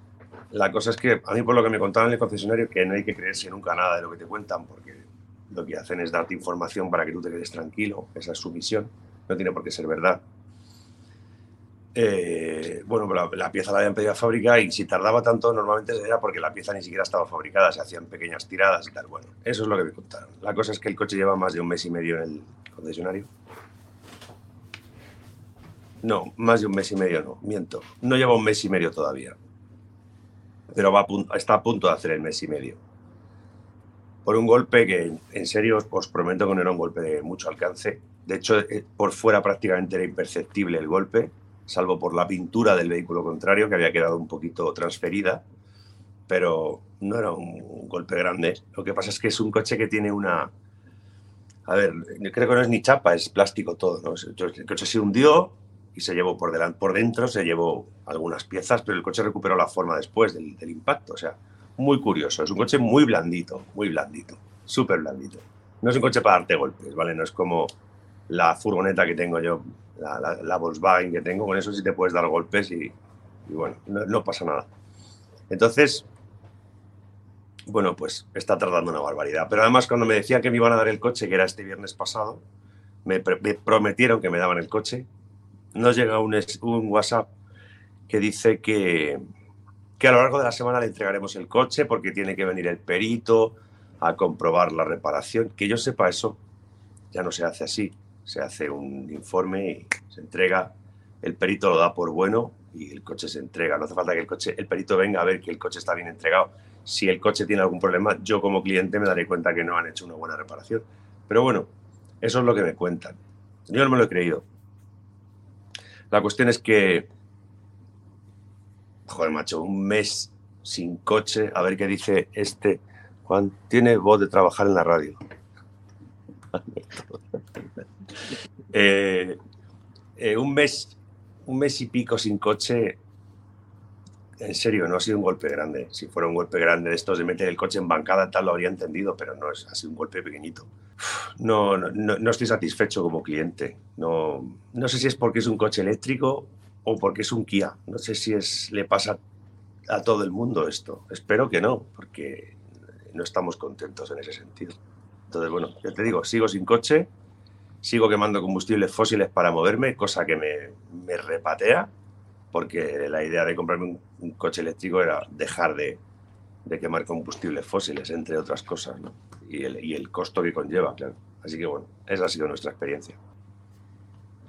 Que no te, han sustituido el coche, no te han dejado uno de sustitución, te pregunta Iván. No, no, y se lo hemos pedido, de hecho. Pero yo no sé si eso, tiene más que ver con, que, con tu compañía de seguros y si la póliza que tú tienes te cubre un coche de sustitución, que a lo mejor ahora me lo planteo en ampliar la póliza para, porque tengo un Kia y entonces igual tienes que tener una póliza que te cubra un coche de sustitución. Eh, el caso es que no ten cuidado ten cuidado, porque si es un golpe o algo así, tiene que ser efectivamente tu empresa de seguro que lo hace. Si es una reparación dentro de garantía, lo, puedes, lo puede poner la marca. Pero en la mayoría de los, eh, de los seguros te dan como mucho uno o dos semanas de coche de sustitución. Por lo tanto, vas a pagar un extra para algo que no te soluciona el problema. El mío dos semanas. Eh, eso es. Es que suelen ser dos semanas como mucho, así que antes de firmar nada, míralo muy bien. Vale, anotado. Creo que tuvo también problemitas en su momento, largos, ha sido Francisco, con Hyundai. No solo Kia tiene problemas. Pues, a ver, bueno, el punto es en general el servicio postventa y bueno, eh, he cobrado el MOVES un, año y un mes después y creo que se lo tengo que agradecer en buena parte al, a la gente de, de allí del concesionario, que la verdad es que han sido muy diligentes, muy proactivos y aunque y me llamaban por teléfono preguntando por pidiéndome documentación, o sea, era, o sea, lo han hecho muy bien, en eso estoy muy contento con ellos. Eh, luego, el tema averías, G. Eh, cinco meses sin coche, pues, eh, joder, hablando claro. Y como decía el compañero, otra vez quemando combustible fósil, pues, mm, jode más todavía. No me voy a extender en esto porque ya lo conté en el, en el otro, en el capítulo 16 vuestro de, este podcast. Entonces, si alguien quiere profundizar más, más que nada porque hay gente que quiere dormir, imagino. Pero vamos, resumiendo, pues que el coche... Ahora pues dormir está sobreagradado. La gente no, bueno, el coche no se movía, eh, se quedó en Burdeos y en Burdeos pues nadie, ningún concesionario de la zona, ningún taller se quiso hacer el cargo del coche, entonces hubo que trasladarlo a España y, de, y en España, bueno, pues tardó casi unas, tardó unos 15 días en llegar a España y luego pues hasta que dieron con el motivo de la avería, que fue al final un módulo de la batería que, un módulo de la batería que fallaba y luego hasta que llegó y lo instalaron, pues resulta que por ejemplo para un, en parte del proceso es que tienen que eh, recalibrar las celdas y para eso necesitan una máquina, una herramienta que tan solo hay una en toda España y, que se la van mm, cambiando de, cada de un concesionario a otro conforme lo van necesitando. Claro, pues entre suma y sigue, o sea, tardaron desde que les llegó la pieza, el módulo de la batería, hasta que me entregaron el coche, pasaron dos semanas. En fin, eh, en eso en general estoy bastante eh, molesto con lo que es la marca. En el concesionario, pues me iban informando de cómo iba el tema, según podían, según iban viendo. Mira, hemos hecho esto, hemos hecho lo otro. Eh, yo pasándome cada semana, cada prácticamente, para, insistiendo. Y luego, pues lo que es la marca, también el seguimiento de la avería, pues bueno, al cabo de de unos meses de que la cosa iba mal, me llaman y me dicen, oye, ¿qué, qué tal vas? ¿Estás contento con la reparación que te hemos hecho? Digo, perdona, pero es que aún no me habéis devuelto el coche. en fin, eh, un poco... Eso llamándome desde la central de Hyundai España, que es de... O sea, en ese sentido, muy mal, muy mal. O sea, el concesionario dentro de lo que podían, pero lo que es la marca en sí, bastante, bastante decepcionado. Y luego otro aspecto de, porque a fin de cuentas yo lo pago también, aunque no es el coche propiamente dicho, pero yo lo pagué con el coche, que es el punto de recarga. El punto de recarga que lo tienen subcontratado a Endesa, que a su vez lo tienen subcontratado a una empresa en Madrid, que a su vez lo tienen subcontratado a una empresa que es la que hace la instalación. Bueno, pues entre tantas subcontratas, al final el servicio es una mierda, hablando claro. Y bueno, pues eh, en DSA X, pues eh, una queja que tuve en verano, pues me llamaron como cuatro meses después, cuando el coche aún estaba averiado. Digo, pues bueno, pues si venís. Dice, no, ya, ya iremos.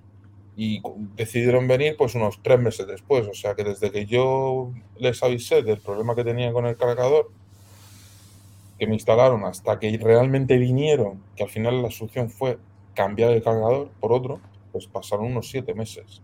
Es que horroroso. He oído decir, no sé si es cierto, que ya Hyundai ya no está trabajando con Endesa, seguramente por estos temas, pero lo he oído como rumor, no lo he podido confirmar. Y bueno, pues nada, eh, muy mal el servicio de Endesa. Y lo cual se añade encima a lo que es el propio servicio de Endesa en los cargadores públicos. bueno, eso ya.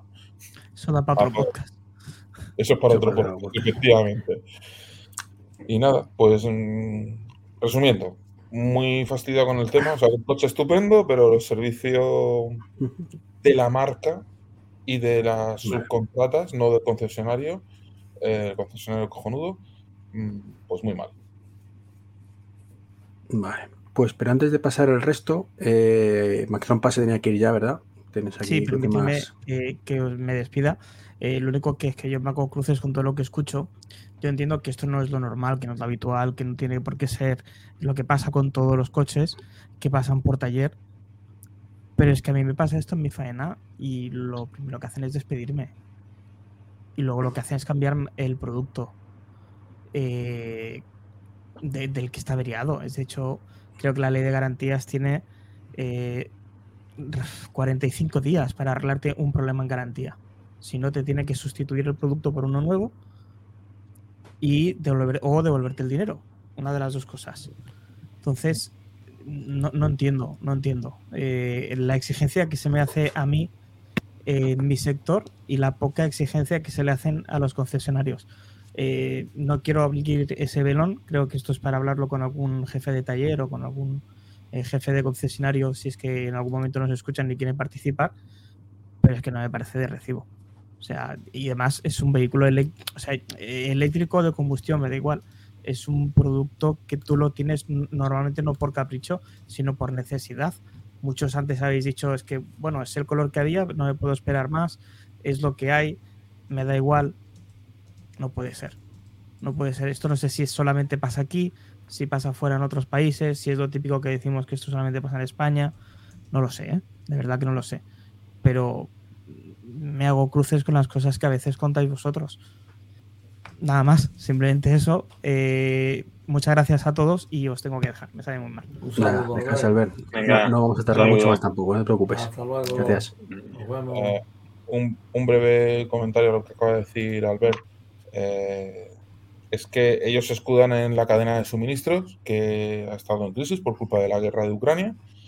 Y bueno, yo estuve ya moviendo el tema con, con abogados para pues, precisamente pues, hacer lo que ha comentado Albert y bueno, pues entre comillas, afortunadamente, eh, la cosa ya empezó a solucionarse cuando justamente empecé a hablar con los abogados. O sea que tendría que haber empezado es que es Es que es eso, ya os digo.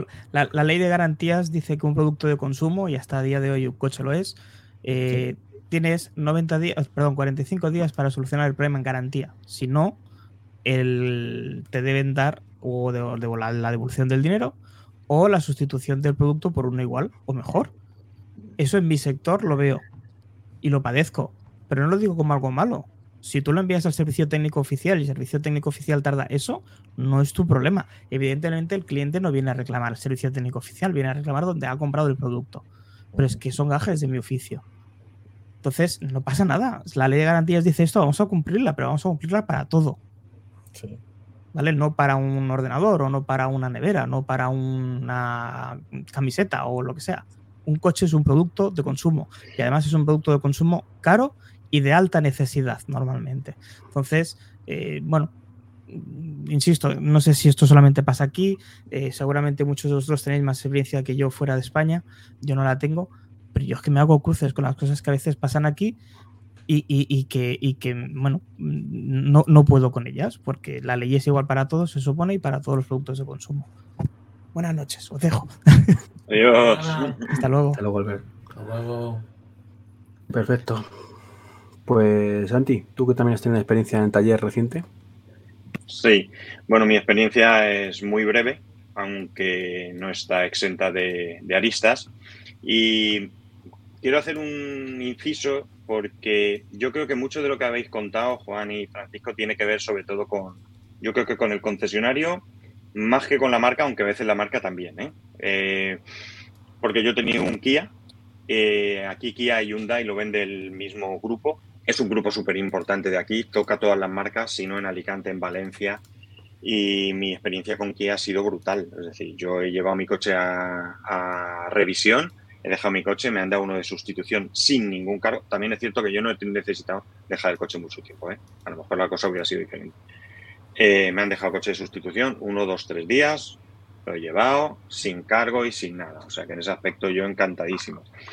Y con el tema del coche de sustitución, también es verdad que depende mucho de si es una cuestión de una avería o un golpe, ¿de acuerdo? En el caso de avería, por ejemplo, en, MG eh, está incluido el transporte en grúa, por poner un ejemplo, y coche de sustitución siempre, o sea, el coche de perdón, lo he dicho mal. Ahí está previsto coche de sustitución, siempre coche entra en taller en grúa, ¿vale? Pero creo que es por un periodo de una semana, aunque esto no lo tengo muy claro, ¿de acuerdo? En el tema de golpe, yo estoy encantado con mi compañía de seguros, porque si sabemos que tú puedes llevar el coche a reparar donde tú quieras, no estás obligado a llevarlo al taller que te diga la compañía, pero si yo acepto llevarlo a un centro de peritaciones que tiene mi compañía, ellos me dejan un coche de sustitución sin estar en mi póliza, es decir, no es algo que yo pago en mi póliza para tener derecho, y me lo dejan el tiempo que necesite. O sea que siempre podemos intentar buscar alguna cosa por ahí, a ver si hay suerte y nos llega, ¿vale? En cuanto a mi experiencia, mi experiencia, bueno, mmm, hasta que he llevado el coche eh, he tenido algún que otro disgusto, ¿de acuerdo? Primero porque las piezas para cambiar la pérdida de aceite, que es un tubo de un tubo que lleva ahí, de un respiradero, y la tapa que estaba combada han tardado desde la primera semana de enero, creo que fue, hasta la semana pasada, creo que fue, ¿no? O sea, prácticamente cuatro meses. Entonces, bueno, aquí sí que es cierto que la culpa la tiene la marca, o entiendo que la tiene la marca quiero creer que la tiene marca. Aunque es cierto que otros concesionarios estaban cambiando las piezas como, como si no tuvieran problemas. He tenido que llamar yo numerosas veces, he sido yo el que ha insistido, he movido que si al vendedor, que si poniendo en las redes sociales mensajes, bueno, todo lo que, lo que he podido hacer para que se agilizara el, problema, ¿no? Eh, yo lo llevé por estas dos cosas, por un roce que le hice al coche en mi primera semana de tenerlo, ¿vale? Y, porque pedí que me actualizara. En conversaciones por WhatsApp me dicen que, ok, eh, que la actualización me la van a cobrar. Claro, a mí me enciendo, ¿no? O sea, estoy caliente porque no me dan solución y me dicen que me van a cobrar. Entonces, la explicación que me dan, y que bueno, una vez que te la dan bien, pues, pues la puedes aceptar, es que si tú llevas el coche en una revisión, ellos te actualizan y lo que haga falta. O, por supuesto, si algún tipo de actualización por un problema de seguridad. Pero si tú vas un día por ahí y dices, oye, que quiero actualizarlo, ¿cuándo te lo traigo? Te cobran a 81 euros la hora que cobran en el taller, ¿vale? Porque es algo que tú pides, que no es necesario y te lo cobran. Entonces a mí eso me encendió bastante, ¿no? Cuando fui y llevé el coche, a la hora de recogerlo, maravilloso buena atención, palabras amables, pero palabras amables no por, por estar disgustado voy a contentarte, ¿no? Sí, todo correcto y tal. Y hubo un pequeño historia que fue que el seguro que tengo es eh, no es con mi compañía habitual porque MG si financias con ello tienes un año de seguro a todo riesgo con 300 euros de franquicia, 150 si lo llevas a los talleres que ellos te digan, que MG los concesionarios son ellos. Bueno, pues me querían cobrar 150 euros masiva. Y yo dije, a ver, esto no me cuadra por ningún lado. Y ni ellos lo sabían, porque el seguro está a nombre de SAIC, pero el conductor habitual soy yo y no lo tenían claro y tal. Entonces en un momento dijeron, mira, es viernes por la tarde, no podemos aclararlo, me das 150 euros, llévate el coche y ya más adelante lo aclaramos. Yo así lo hice, a mí no me han vuelto a llamar, con lo cual entiendo que son 150 euros. Entonces, tengo un pre llevar el coche no me gustó nada y un post recoger digamos, que la verdad es que muy bien, muy bien. Ahora, en el tema de concesionarios de MG también te digo que da para escribir un libro, ¿eh? Y si coges los grupos de Telegram puedes alucinar con algunos concesionarios. Y esta es mi experiencia. o sea, que te quieran cobrar para actualizarte el coche, lo siento. O sea, no, no puedo entenderlo en ninguna circunstancia. No, no me entra en la cabeza. O sea, sí, tú no vas por gusto, ponme actualización sota y no me tendré que venir. O sea, mm. es que es, un poco de coña. En fin, y para terminar, Enrique, ¿tuvo alguna experiencia que contar con el Peugeot?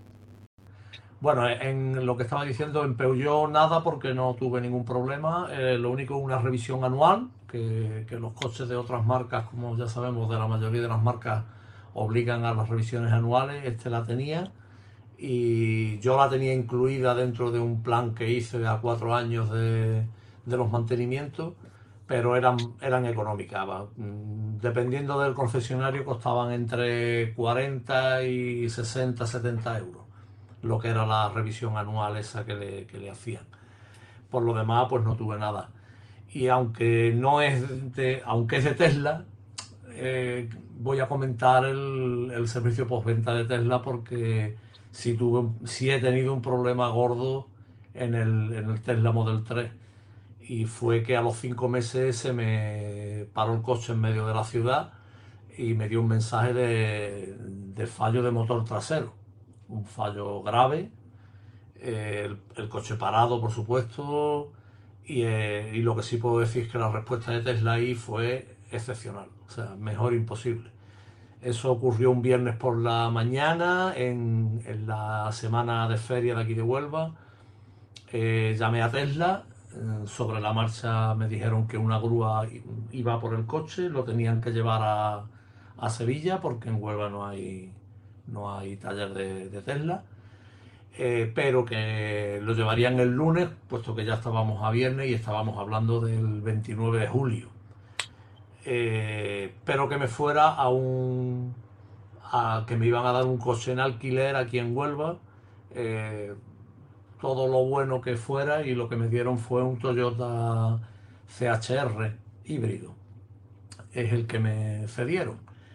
El lunes llevaron el coche, la grúa a Sevilla, lo recepcionaron por la tarde, por la mañana ya lo tenían ellos eh, ya habían detectado cuál era la avería, que era el motor trasero, eh, pero sí me llamó el, el trato fue excepcional siempre, en todo momento. Me comentó que no iba a haber mucho problema de tiempo, puesto que en, uno, en una semana más o menos estaría ya el, el, el motor en Sevilla, que había en esto en España. Tuve suerte o bueno y, que me pasara por allí para devolver el coche que me habían dado en alquiler y ellos me cedían un Tesla por el tiempo necesario que durara la avería. Con esa tranquilidad pues fui a Sevilla, devolví el coche, recogí el Tesla que me prestaron ellos y a los 10 días justo me llamaron, oye, vente para Sevilla que ya está el coche arreglado. Fui para allá, entregué el de sustitución, recogí el mío y hasta el día de hoy. Perfecto. Funciona mejor que tú, además. He hecho ya como 30.000 kilómetros ya con el nuevo, o sea que es verdad que me ocurrió a los cinco meses, con muy poco tiempo, pero lo que sí puedo decir es que me respondió mejor imposible. Es la, no es de otra marca, es de Tesla, pero bueno, estamos hablando de servicio postventa y bueno, que la gente conozca un poco ante una avería mm, seria del, de un Tesla, pues a mí desde luego me, ha respondido perfectamente. Pues nada, Lars, tu, turno para comentarnos un poco impresiones que hayas tenido a lo largo de estos años. En resumen, porque ya ver, eh, podcast ya lo último. Yo puedo hablar poco del servicio postventa de otros coches que no sean Tesla, porque cuando me dejan un coche una semana, muy mal tiene que darse como para que necesito yo el, el servicio postventa, ¿no? Eh, cuando tuvimos el BMW era de renting y en tres años que tuvimos el primero y en tres años que tuvimos el segundo no tuvimos ni un solo problema que necesitara ningún tipo de servicio postventa con el coche. Había después de dos años había una, una revisión obligatoria y eh, vino un tío a nuestra casa, se llevó el coche y nos lo devolvió aquí eh, al terminar la jornada. Ni, no nos costó nada porque estaba incluido en el renting, así que honestamente ha sido eh, la experiencia menos doloroso de, de servicios postventa que, he tenido y, poco puedo aportar al tema este, honestamente.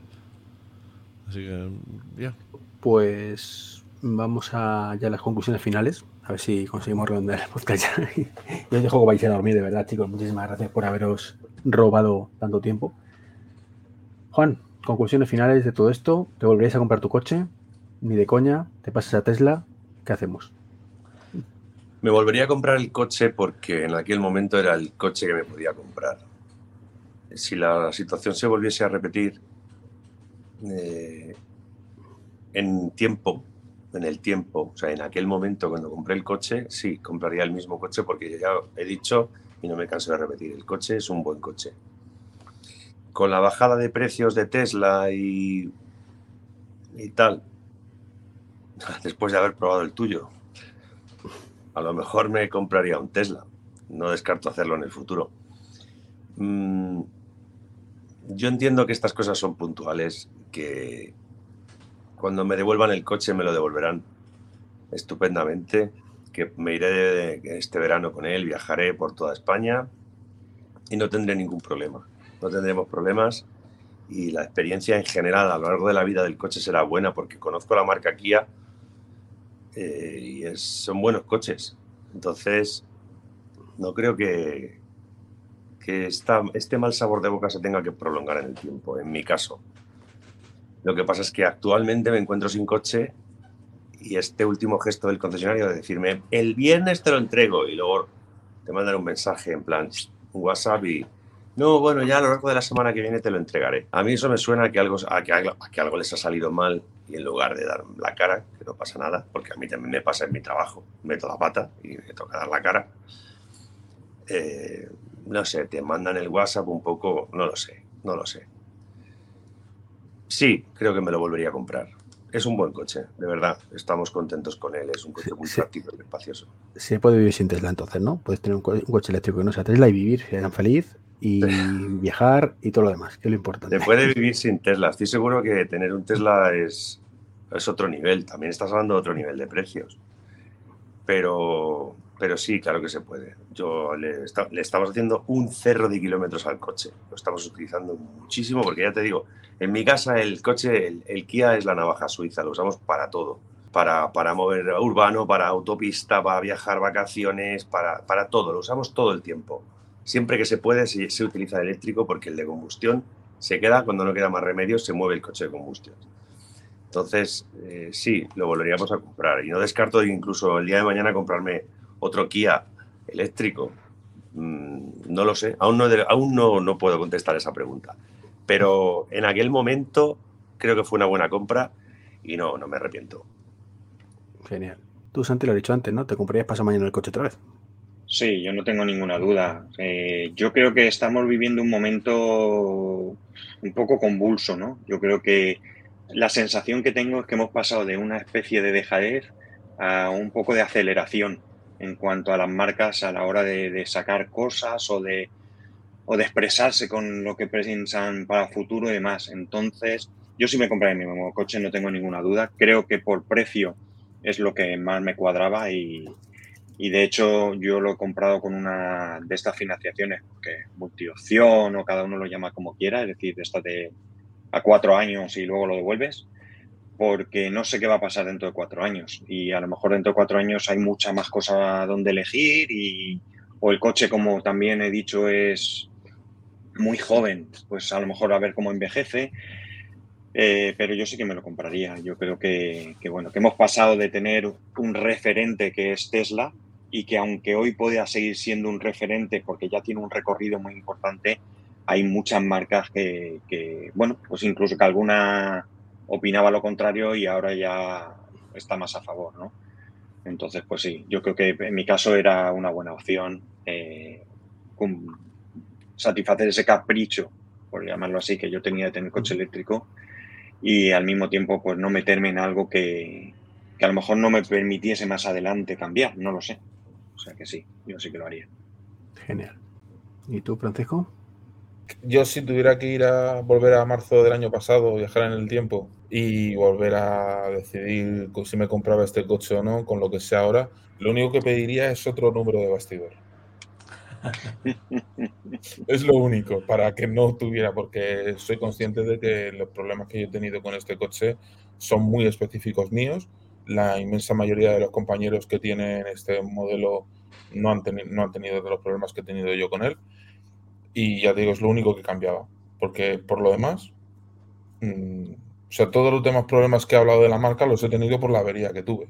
Entonces, digo, me das otro número, me das otro otra unidad diferente y yo contento y feliz. Estoy seguro que no habría habido ningún problema. Luego, en cuanto a si me compraría un Tesla, bueno, la verdad es que mm, mi intención era haber adquirido un Tesla Model 2, pero como no existe aún, pues, en fin, pues habrá que seguir esperando. Es cierto que a los precios actuales eh, seguramente habría escogido un Model 3 antes que el, que Kona. A, día de hoy, ¿vale? Y con los precios de hoy. Hace un año, no. No, te hablo el ejemplo simplemente de alguien que se vaya a comprar hoy el coche. Si tú tuvieras comprado hoy el coche, pues si optarías por tu coche, igual que, ha dicho Santi, por ejemplo, que, se lo compraría o, Juan sin ningún problema, si tú seguirías cogiéndote tu coche. ¿Cómo, cómo? Si cogería mi coche. Si, tuvieras, si a día de hoy comprarías tu coche, sabiendo todo lo que sabes. actuales? Sí. Mm, cogería el Model 3. Iría por el Model 3. Porque es que me este coche me costó 40.500 eh, euros. Y el Model 3 está en 30.000. 29.900, creo. Entonces, es que por la, por la pequeña, vamos, que sale más, sale más barato el Model 3. Y de autonomía es un poquitín más. Y es más amplio. Entonces, es lo único que por lo que lo compraría a día de hoy. Bueno, perfecto. ¿Y Enrique? Bueno, tú a ti fácil, no te pregunto. Ya te compraste el Model 3, sin bajada y sin nada. Bueno, la, pregunta es muy diferente si es en aquel momento o ahora, está claro. En aquel momento, con la diferencia de precio que había, mi coche me costó unos 35.000 euros, 35 36.000 antes de Move.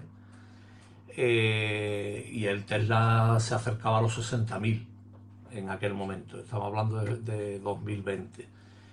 Eh, es verdad que mi sueño era el Tesla y yo en el momento en que, que Tesla bajó los precios a 50 y poco, pues ya yo me, lo pensé muy seriamente y me tiré a la piscina. Me valoraron muy bien el, el, el Peugeot porque si no me lo hubiesen valorado bien eh, no hubiese hecho la operación. Eh, me cuadró todo y dije, mira, tiro para adelante. Pero es cierto que ahora mismo, la verdad es que con, con la última bajada de precio que ha hecho Tesla, Uf, es que ha roto el mercado, ¿eh? es que lo ha roto. Es que cualquier coche medio, de medio pelo se acerca a los 40.000 y el Tesla Model 3 es un gran coche. Tendrá sus cositas, tiene sus defectos, su minimalismo, sus calidades interiores que no a lo mejor no la puedes comparar con otras marcas más, más, más europeas, pero en rendimiento, en funcionalidades, en las actualizaciones, en, la, en, el, en el consumo que tiene y demás, eh, es, imbatible. Y bueno, en el diseño, que es que gana en muchísimas cosas. A día de hoy, ahora mismo, eh, ha dado un puñetazo en la mesa y a, a no ser que nos vayamos a coche de como el MG4, por ejemplo, que por un precio muy razonable es un gran coche, que yo lo he visto por aquí por Huelva y me encanta, y me encanta. Pero si ya nos metemos en otros coches que mm, por poquito que, le metas se van a los 40 y algo mil, pues eh, tienen un problema con Tesla. Bueno, pues al final, bueno, que pues se puede elegir, ¿no? Y bueno, ya para terminar. y ahora, y ahora hay mucha más variedad ahora, da gusto. O sea, que, también lo digo, eh, no me importaría el cambiar, digamos, en un futuro a otra marca. O sea, yo no voy a ser de los de Tesla para toda la vida, porque sé que hay muchas marcas que lo están haciendo muy bien, pero muy bien. Y da, y, da gusto ver eh, coches que están saliendo últimamente. Perfecto. Thank you, Enrique. Y lo que decíamos, las tus conclusiones finales, de cómo está el mercado ahora mismo, de no qué harías, porque ya está, eso llama en tu caso más complicado, ya comentando lo que te cogerías en tus circunstancias. Bueno, eh, a ver, yo a mí me gusta mi coche y, no tengo ningún problema en recomendar comprar el mismo coche otra vez, aunque quizás buscaría uno que entraría en Moves, porque eh, el, el, Model 3 Performance justamente está 500 euros por encima del, del umbral de precio del Moves, por lo tanto es, es, una tontería. Sí que cambiaría algunas opciones y eso, pero vamos, a mí me encanta el coche y estoy contento con él. Después de cuatro años y, y 100.000 kilómetros que ha cumplido justamente ahora, eh, vamos, no lo cambiaría por nada. Eh, ¿Sabes? No, no hay. por el mismo precio es muy difícil encontrar algo. Eh, Ni por el Mercedes. Hombre, sí, pero no es el mismo precio, ¿no? Tienes que añadir 20.000 euros para llegar a algo equivalente, ¿no? Es como hice un vídeo del Porsche Taycan, que es un coche maravilloso, pero eh, si tienes que igualar prestaciones, pues tienes que sumarle 50.000 euros al, al, Tesla. Entonces, al final, el precio para mí es importante, ¿no? Eh, y, y, lo que ha dicho Enrique, que han dado un golpe muy fuerte en la mesa ahora mismo, y cualquier persona entre 40 y 60.000 euros de gasto, pues tiene que pensar muy bien en una buena razón para no comprarse un Tesla, sea cual sea eh, el modelo, ¿no? Y es, es así. Eh, ya puedes pensar que el Elon Musk es un, un, gilipollas o lo que sea, pero tienes que tener una buena razón para no comprarte uno, ¿no? Porque es que sus precios ahora son, son muy competitivos, ¿no? Y, y, no son perfectos, no digo eso, pero digo que por el precio que dan ofrecen mucho. Pues, yo creo que eso es obvio, ¿no? creo que ¿No? Sí, sí, sí. ¿Qué te decía yo? pero bueno, a ver, realmente yo, yo quiero, yo a mí me molaría un coche potente, pero chiquitito para la ciudad, así que a ver cuando algún día lo sacan. Coño, el Smart ese que has probado, ese, ese 400 no es tan, No es tan chiquitito, ¿eh? Pero... Ah, ¿no? Es, que es más sub y eso, ¿eh? Mira, si ah. cogen un, un, eh, por ejemplo, un Cupra Board o algo así y le meten eh, tracción integral y 400 caballos eso, pues ya hablamos.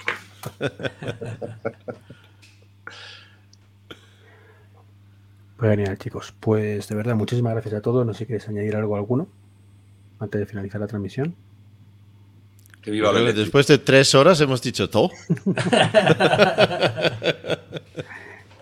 pues, pues sí, efectivamente. Después de este ratito ya está dicho todo. Así que un millón de gracias, muchas gracias a los que nos habéis visto. Y nada, pues ya esto lo dividiremos en varios capítulos. Así que nada, nos vemos dentro de poco. Un saludo, muchas gracias a todos. Encantado, gracias. Chao. Gracias a todos, chicos. Chao.